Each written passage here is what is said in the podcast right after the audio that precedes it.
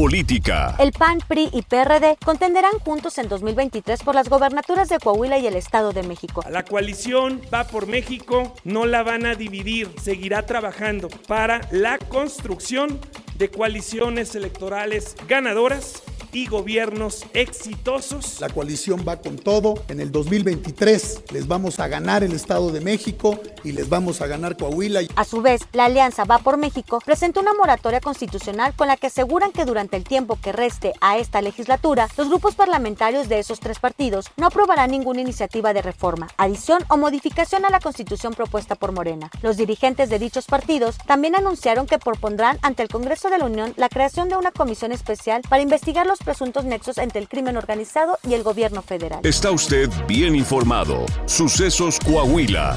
Síguenos en Spotify, Amazon Music, Apple Podcast, Google Podcast, YouTube, Facebook, Twitter e Instagram.